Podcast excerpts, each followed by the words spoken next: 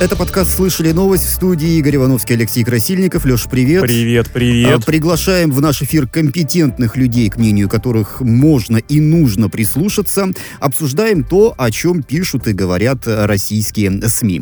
И сегодня у нас на связи... Замест... Давай только я тебя поправлю. Ни о чем пишут российские СМИ. Давай мы поговорим о том, что происходит в мире. Ну, в том числе и о чем пишут СМИ. Пусть СМИ пишут о чем угодно. Нас интересуют проблемы и мнение гостей наших эфиров в первую очередь. А заместитель председателя комитета Комитета Госдумы по экологии, природным ресурсам и охране окружающей среды, самый молодой депутат Государственной Думы на данный момент Георгий Арапов у нас в гостях. Георгий, здравствуйте.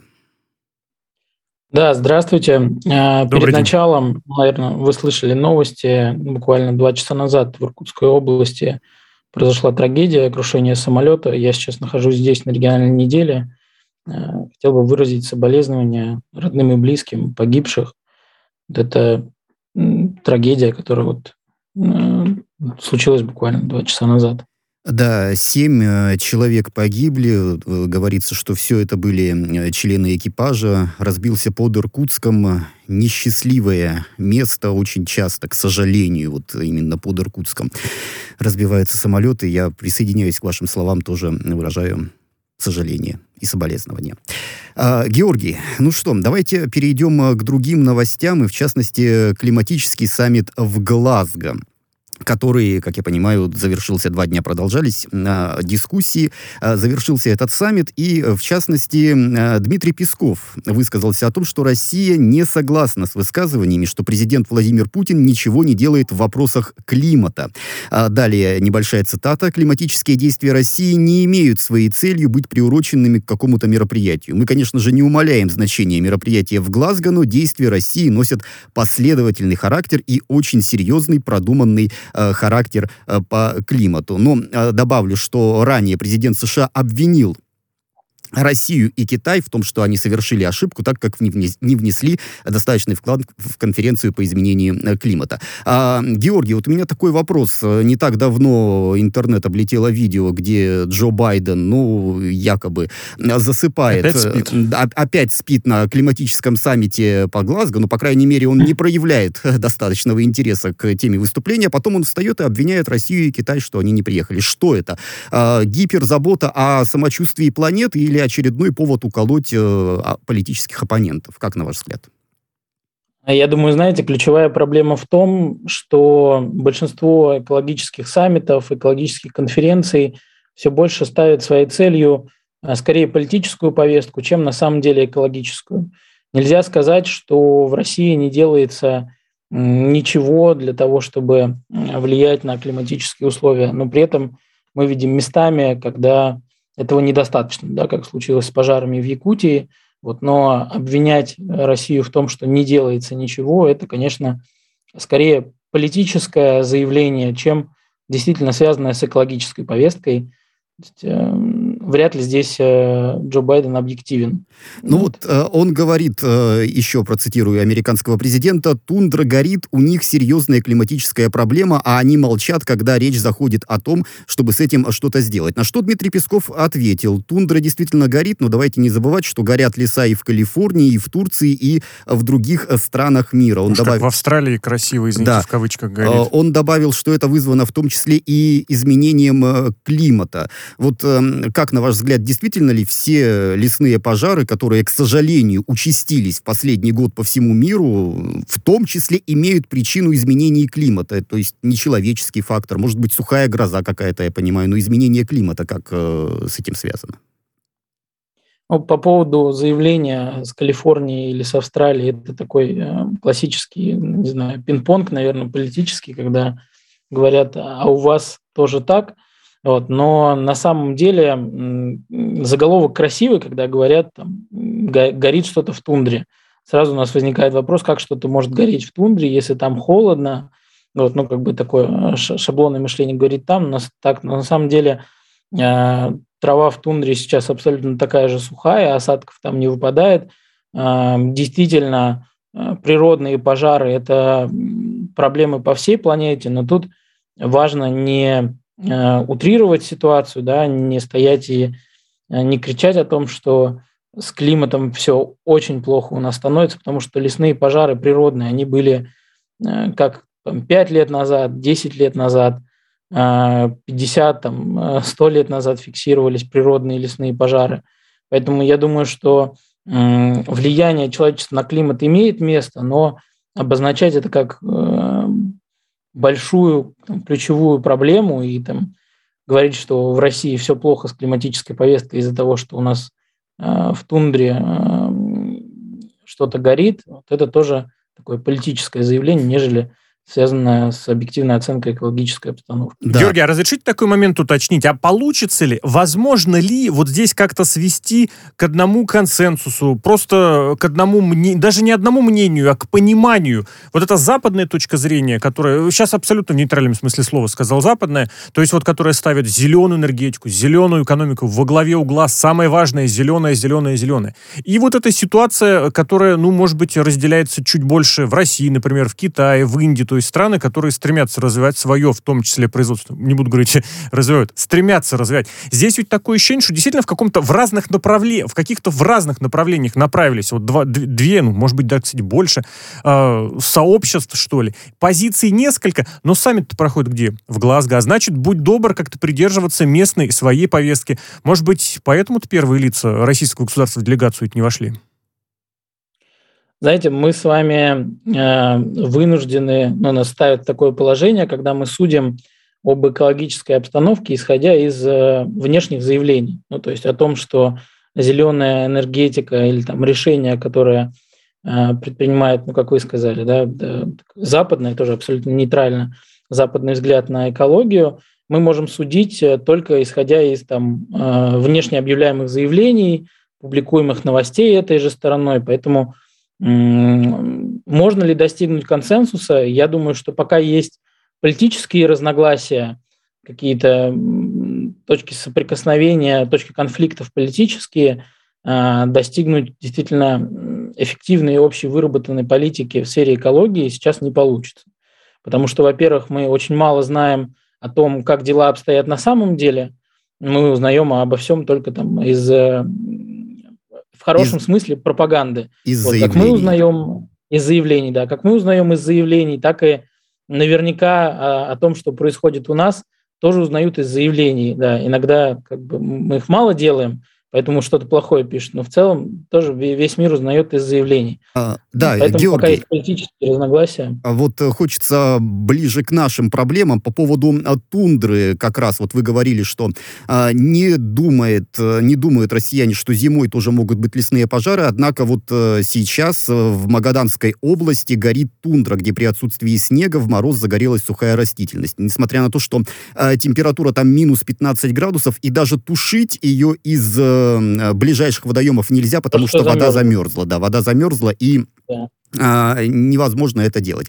Но все-таки основная проблема у нас с пожарами возникает э, летом, да, и постоянно вот эти сводки, что горят леса в Сибири, горят леса там, горят леса э, здесь. И вот э, у меня такой вопрос, а как-то можно начать подготовку к предотвращению лесных пожаров уже сейчас, чтобы потом, когда они начались, уже ну, для нас это не было неожиданностью, для нас это не было новостью. Что-то уже можно начать делать сейчас, чтобы летом этих лесных пожаров стало меньше, наконец-то. Вот, понимаете, в чем проблема? А, в России очень э, слабая система мониторинга за лесными пожарами. За лесами буквально следить некому а, вы наверняка знаете там, о реформе лесного хозяйства, которая произошла, сократилось, например, количество лесничих.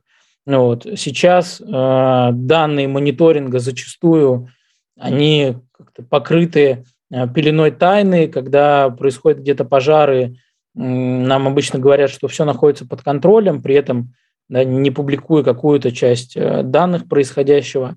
Вот пока за лесом следить некому, и пока а, мониторинг у нас не развит, а когда развит, он становится там сокрыт за э, тысячи каких-то тайн. Вот пока вот есть такие две проблемы, вряд ли получится эти пожары предупреждать. Да, и вот э, текущий год оказался рекордным с начала 21 века в России по общей площади э, лесных пожаров. Вот э, в связи с этим у меня вопрос к вам. Вот вы, как депутат Государственной Думы, вот что бы лично предложили для того, чтобы исправить эту ситуацию? Можно принять какие-то законы, я не знаю, увеличить число э, лесничих, выделить дополнительное финансирование. Вот что нужно сделать, чтобы эту проблему переломить? Я бы даже сказал не только как депутат, а как заместитель председателя комитета по экологии, природным ресурсам и Да. охране окружающей среды. А, Нам нужна на самом деле комплексная реформа по поводу истории с лесничими, с лесными хозяйствами. А, Нам нужно в первую очередь влиять сейчас на то, чтобы лесные пожары становились заботой а, не только конкретного региона, а, но и там, не только обсуждались на федеральном масштабе, но и стали вопросом федерального масштаба. Я думаю, что нужна реформа а, лесного хозяйства, когда мы вернем а, лесничих, увеличим финансирование, а, будем контролировать то, что происходит в лесах. Вот, э, при этом да, за время существования службы лесничих не так много было ситуаций, когда этих людей там в чем-то обвиняли, не знаю, в коррупции, в сговоре с лесными хозяйствами. То есть люди, которых реально заботил лес, э, заботило то, что в лесу происходит, А, в том числе э, надо, конечно, увеличивать э, финансирование этой сферы. У нас пока получается так, что на вопрос, почему мы не можем тушить пожары, нам отвечают э, там, ну, условно, да, что-то не связанное с этим. Например, там э, парашюты у нас шьет только один завод, вот мы не успеваем шить парашюты и э, сбрасывать тушители пожаров с вертолетов. Но это на самом деле не нужно, если обсудить с экспертами. Вот чтобы предупредить пожары, нам нужно э, сделать большую реформу лесного хозяйства, вот, э, вернуть лесничих, вернуть тех, кто будет следить за лесом. Георгий, а, Геор- это реально в наших Вот. условиях, вот объективно, В ну, ближайшее по- время, по-хорошему, да. да, вот по-честному, как говорится. А, Есть э, э, такая э, история, когда меня спрашивают, реально ли это. Вот, э, я обычно говорю, что все, что я ставлю своей целью какой-то, и все, о чем я забочусь, оно в моей голове уже реально, и я буду делать все для того, чтобы оно стало реальным в жизни.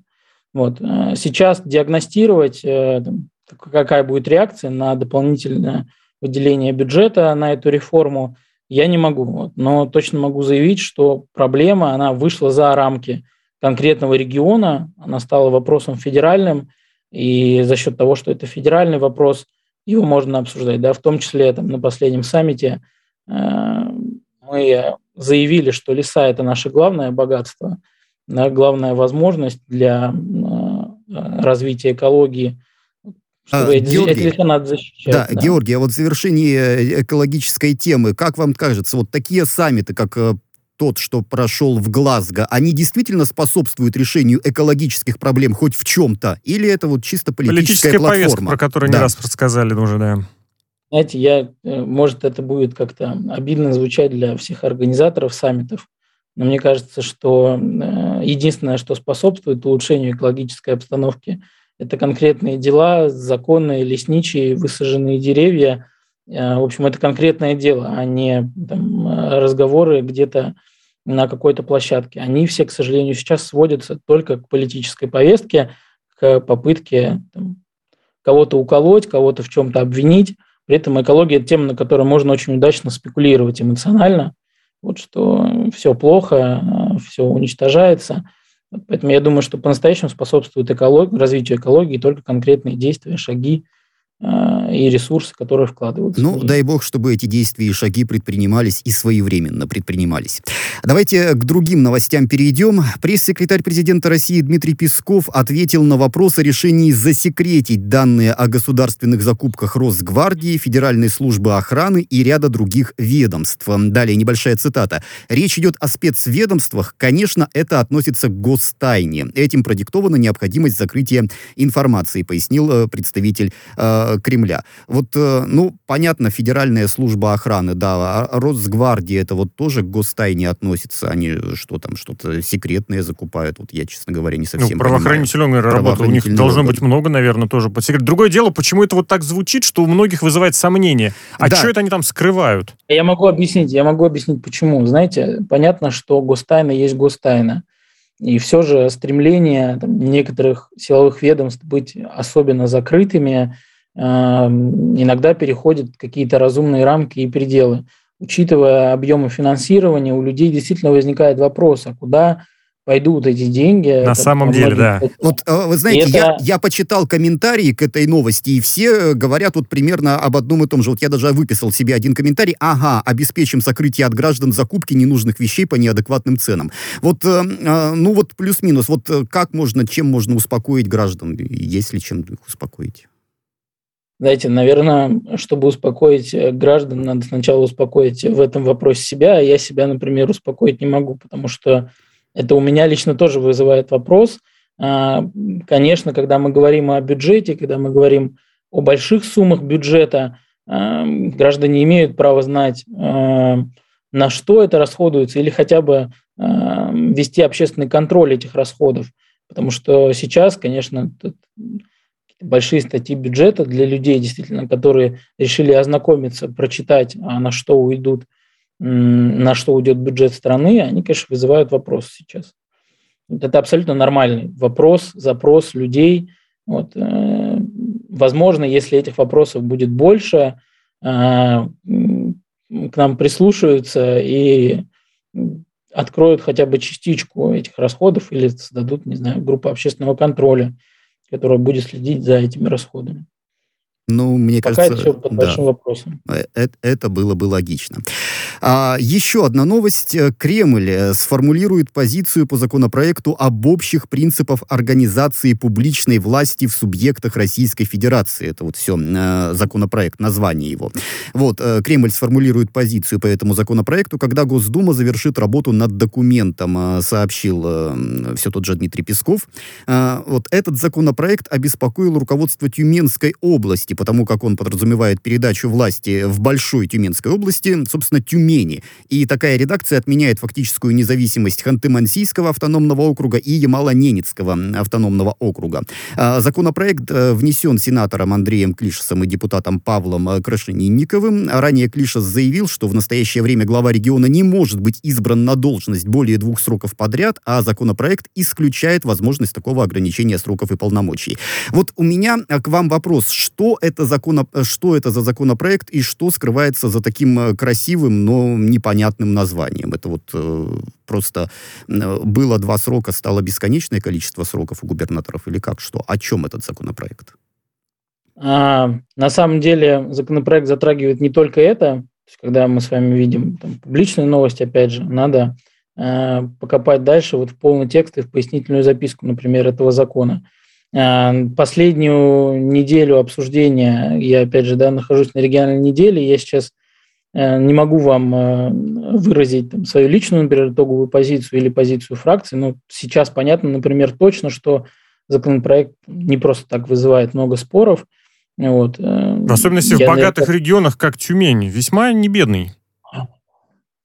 Да, и не, и не только на самом деле в Тюмени, поэтому вот я, пожалуй, пока воздержусь от комментариев, но буквально в ближайшее время, так или иначе, я этот комментарий опубликую, да, может даже там, э, вам, если вдруг захотите, вот большой комментарий дам вот, по а, этому законопроекту. Да, хорошо, хорошо, Георгий, вот э, просто мне, чтобы понимать, вот есть проблема, есть э, законопроект, который эту проблему решает, да, то есть законопроект призван решить. Призван решать, да, может быть плохой, э, может быть хороший. А бывает, что, ну, собственно, и, и, и проблемы-то нет, а законопроект есть. Вот в этом случае проблема действительно есть какая-то, которую должен, призван решать законопроект, или вот... С организацией публичной власти в некоторых, да, да. во всех субъектах, получается. Или, или, или вот что-то непонятное здесь происходит.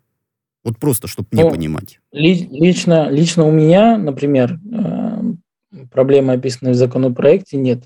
И я думаю, у людей, которые, наверное, задаются вопросом, а, а какую проблему законопроект решает, тоже проблемы, озвученные в законопроекте, нет.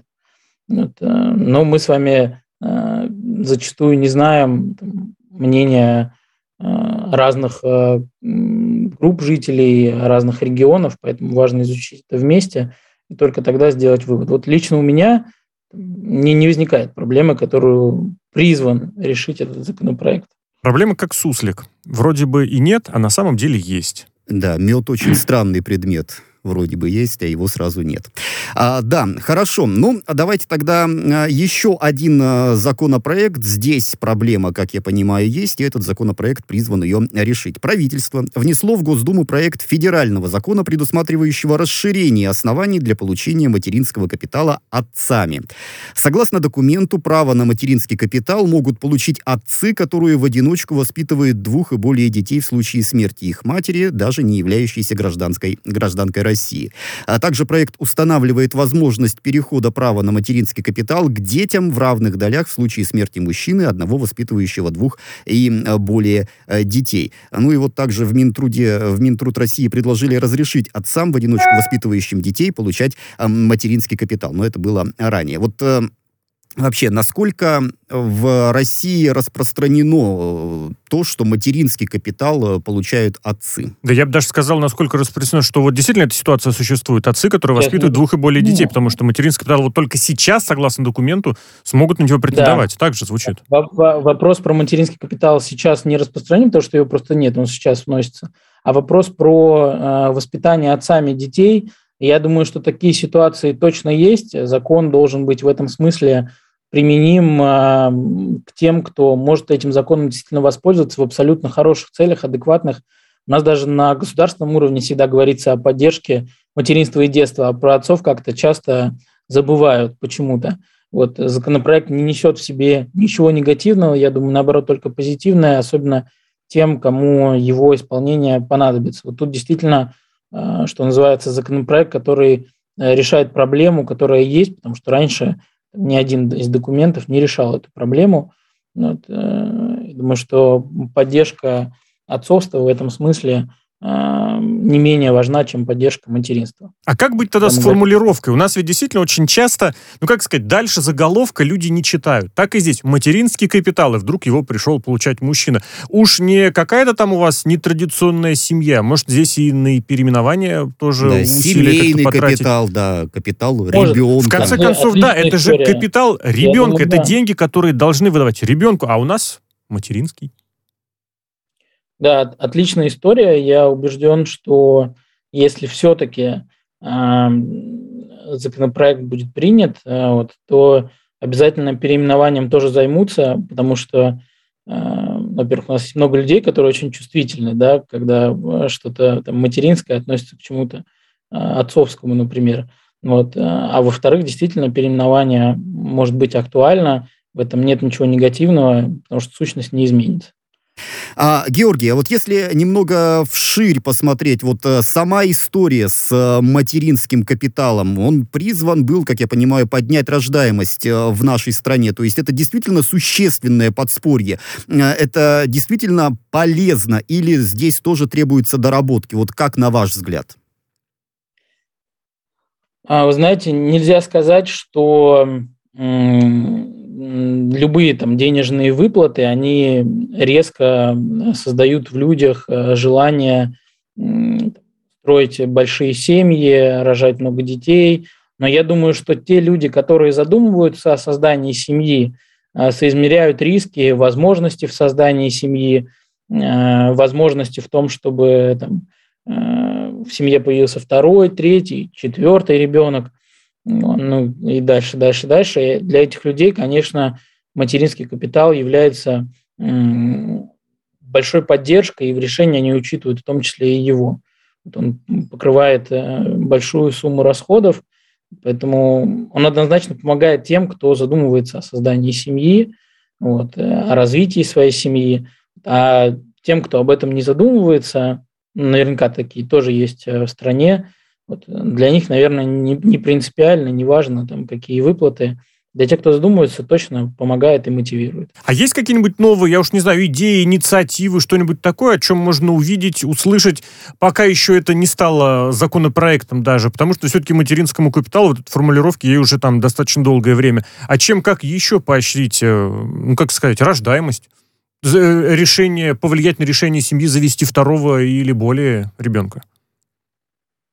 Ну, я таких новостях не слышал, и пока мне 22, честно говоря, не задумывался, как себя мотивировать или мотивировать людей вокруг меня. Вот. Но я уверен, что когда этот вопрос в моей жизни э, станет, вот, я обязательно попробую на своем опыте инициировать какие-то предложения, программы, которые помогут молодым людям решаться на создание своей семьи.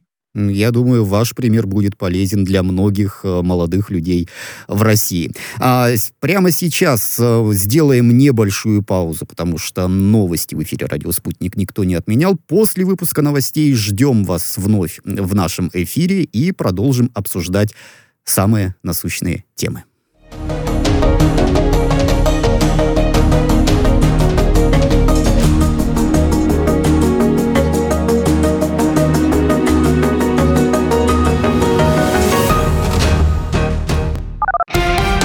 Радио «Спутник».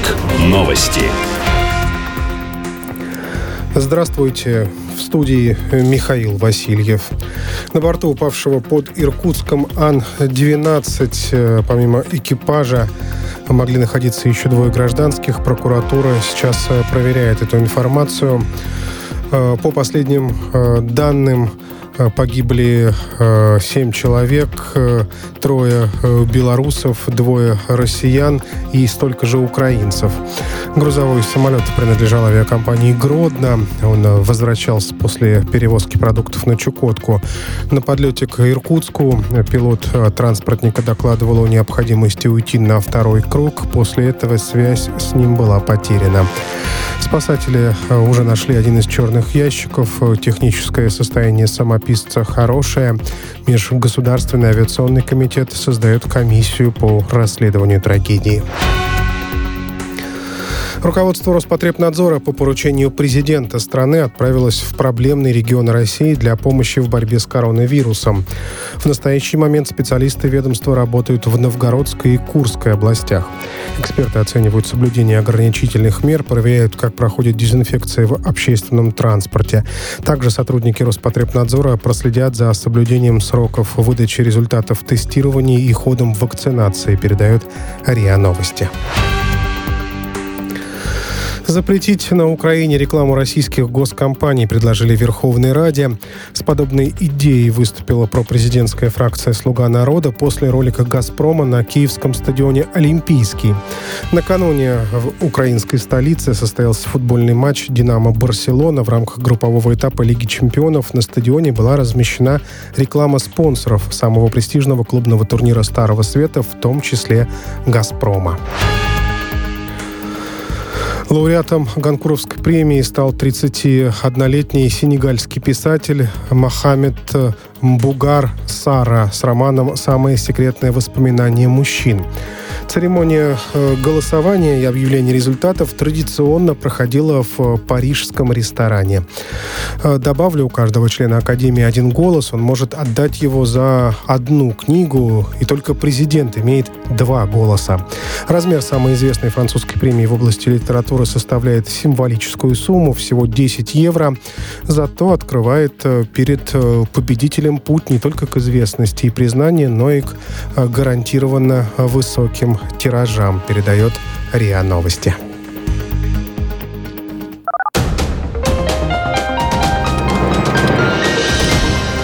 Следующий выпуск новостей на радио «Спутник» через полчаса.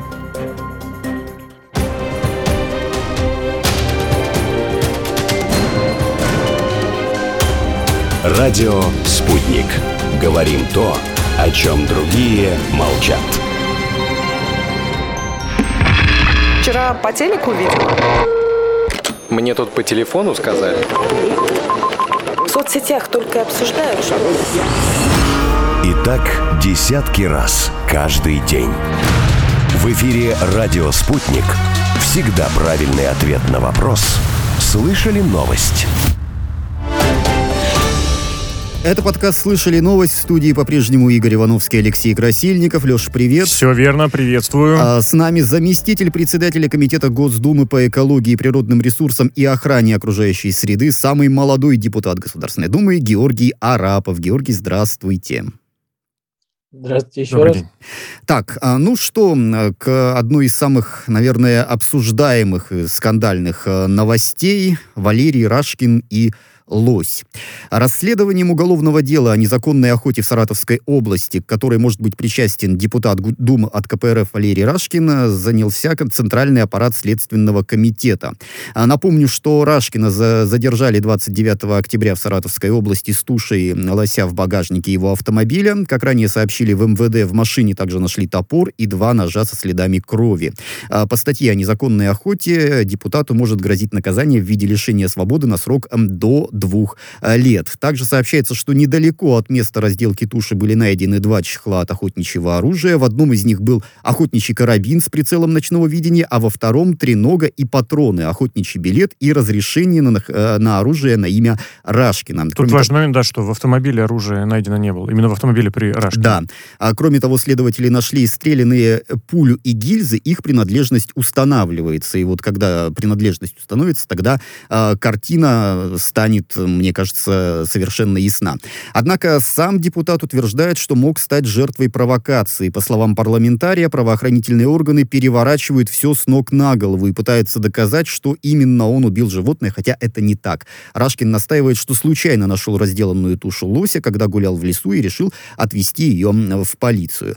Вот э, вопрос, кто прав, кто виноват, как Но к это, этому делу правоохранительные относиться. органы решат, а вот резонанс этого резонанс, дела действительно обсудить да, можно. резонанс этого дела можно обсудить. Вот э, почему? Да, согласен по поводу, по поводу того, кто виноват э, в этой истории, кто прав. Я бы все-таки дождался действительно решения правоохранительных органов, потому что история, на самом деле, по своему описанию, вот все, что вы сейчас рассказали, это похоже на какой-то большой детективный фильм все вместе.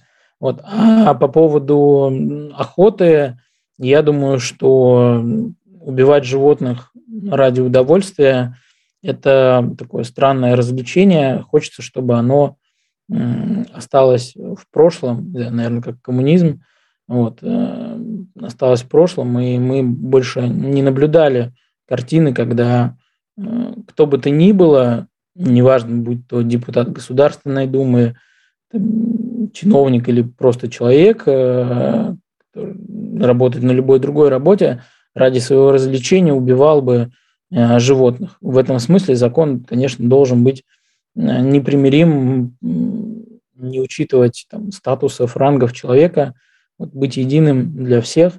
Вот, э, поэтому будем ждать решения, вот, но ситуация, она действительно вопиющее, такого, конечно, не должно быть. А расскажите, пожалуйста, вот я не знаю, насколько этот момент обсуждается непосредственно в депутатских кругах. Есть какие-нибудь, я не знаю, не инсайды, кто виноват, кто прав, а вот насколько это, ну, как сказать, стало обсуждаемым моментом? Э, насколько об этом говорят? Да-да-да, потому что, ну, я уверен, что не все, но тем не менее есть те, кто любит и порыбачить, и поохотиться. Может быть, где-то вот тоже озадачились тем, что вот теперь, теперь-то обойти закон не получится, вот этот момент насколько возникает в кругах э, парламентариев? А, ну, я там, не общался с э, представителями там, всех фракций в Государственной Думе. Вот, своих я э, вроде практически всех поспрашивал. Среди них любителей охоты и рыбалки особых я не нашел. Вот, ну, просто было самому интересно узнать. Вот. Думаю, что те, кто задумался, точно есть, потому что ситуация на этот раз стала резонансной, хотя мы видели там и в прошлом истории, когда там кого-то фиксировали там с э, тушами убитых животных, вот какие-то из этих историй расследовались, какие-то нет.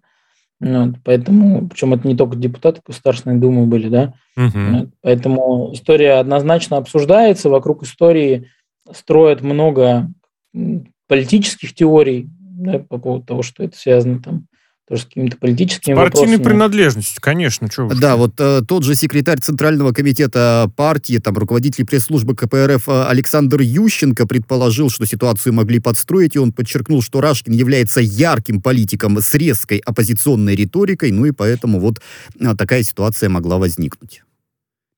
То есть- Я не против предположений чьих-либо, вот, но я считаю, что если вина человека будет действительно доказана, стараться оправдать э, это партийной принадлежностью, резкими высказываниями или оппозиционностью, это неправильно по отношению к тем людям, которые э, выбирали этого человека.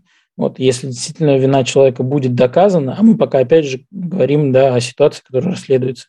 Если вина человека будет доказана, то, конечно, не надо прикрываться там, после этого какими-то политическими мотивами. Потому Да, что... или делать ссылки на других, мол, а что это меня поймали, И- а вот других не поймали. Здесь абсолютно точно.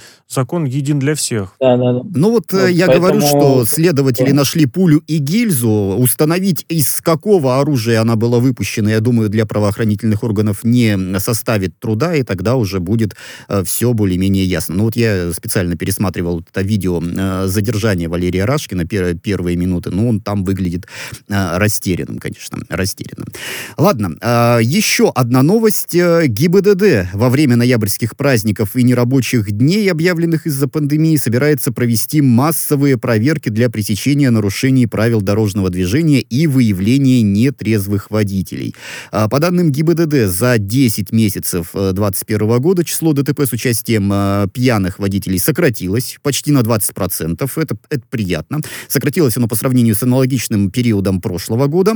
А число погибших людей снизилось на 18,5%, раненых снизилось также почти на 20%. Знаешь, я бы здесь добавил? Вот это не просто так сравниваются 10 месяцев 21 года и 10 месяцев 20 Не нужно забывать, что в 20 году закрытость, вот, ну, как людей по домам, была в течение продолжительного времени. То есть даже с учетом того, что в прошлом году ездили поменьше, а в этом году больше, э, нарушений стало меньше. И это как бы еще больше эффекта должно прибавить.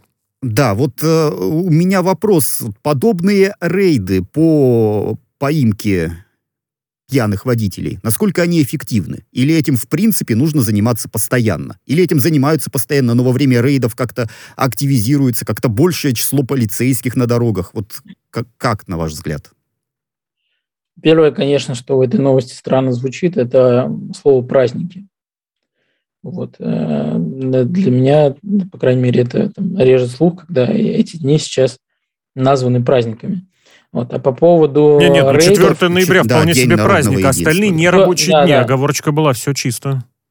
Да, да, да. 4 ноября согласен, вот, но все остальное, конечно, вот. А Сейчас при этом мы говорим о том, что м, действительно количество ДТП снизилось, но, опять же, даже в самом ГИБДД же сейчас признают, что темпы снижения недостаточны. То есть, если мы в процентах относительно чего-то смотрим, то картина кажется хорошей, 18-20%, но глобально все равно есть ощущение, что все еще многие водители относятся, э, мягко говоря, с очень низкой ответственностью к вопросу того, там, когда выпил, сел за руль. Ох, сейчас Георгий, а разрешите вот такой момент уточнить? А вот эти проверки, эти рейды, это рабочий механизм? Ну, опять же, по-честному. Ну, примерно все как-то, я не знаю, друг друга предупреждают, кто хочет, тот узнает. Ну и плюс, опять же, Фарами мигнуть. есть, да, да, да, вот эта старинная забава постсоветского пространства. Вот Да и эти, по- это, по-честному, да-да-да. Мгм. По-честному, я считаю, что а, некоторые случаи это устраняет. Ну, то есть, когда поймали конкретно пьяного человека, который не увидел ни мигающую фару, ни что-то еще. Вот, людей же ловят действительно а, пьяных. Соответственно, мы можем говорить о том, что какое-то количество людей за счет этих рейдов а, так или иначе а, мы не знаем, что с ними могло бы произойти. Может, они бы успешно доехали бы домой, а может, нет. Может быть, кого-нибудь сбили но- и унесли бы с собой не Да. одну жизнь. Да, да. А, но при этом глобально говорить о том, что вот там водители видят слово рейды или там тот человек, который хотел вечером выпить и сесть за руль, увидел там слово рейд и решил, а, ну вот раз рейды, я, пожалуй, так делать не буду. Я думаю, что такого, конечно, нет. Вот это связано э, с развитием э, автомобильной культуры, культуры водителей. Вот. И это, конечно, никогда... Вообще очень мало что можно решить э, закручиванием гаек, там, ужесточением, проведением проверок. Какие-то ситуации можно так решить, но действительно большинство историй не решаются. Не решается. Вот еще один а, короткий вопрос. По нынешнему законодательству водителям, а, пойманным за рулем в нетрезвом виде, грозит штраф 30 а, тысяч рублей, лишение прав на срок от полутора до двух лет. Повторное нарушение влечет возбуждение уголовного дела. А как вы считаете, наказание это достаточно или, может быть, стоит его ужесточить? А, ну, есть разные практики в разных странах, да, если сравнивать мировой опыт, где-то там в странах, э, в некоторых странах, я сейчас не помню какой, я читал просто прикидки законопроекта. Вот, э, Ой, Георгий, очень мало времени у нас остается. Да, понял. Я думаю, что меры, которые есть сейчас, достаточно, и вряд ли ужесточением, опять же, можно что-то решить. Вот скорее нужно решать через развитие культуры водителей, угу. и менять, в принципе, отношение народа к этому. Спасибо большое. Благодарю. У нас в гостях был Георгий Арапов, заместитель председателя Комитета Госдумы по экологии, природным ресурсам и охране окружающей среды.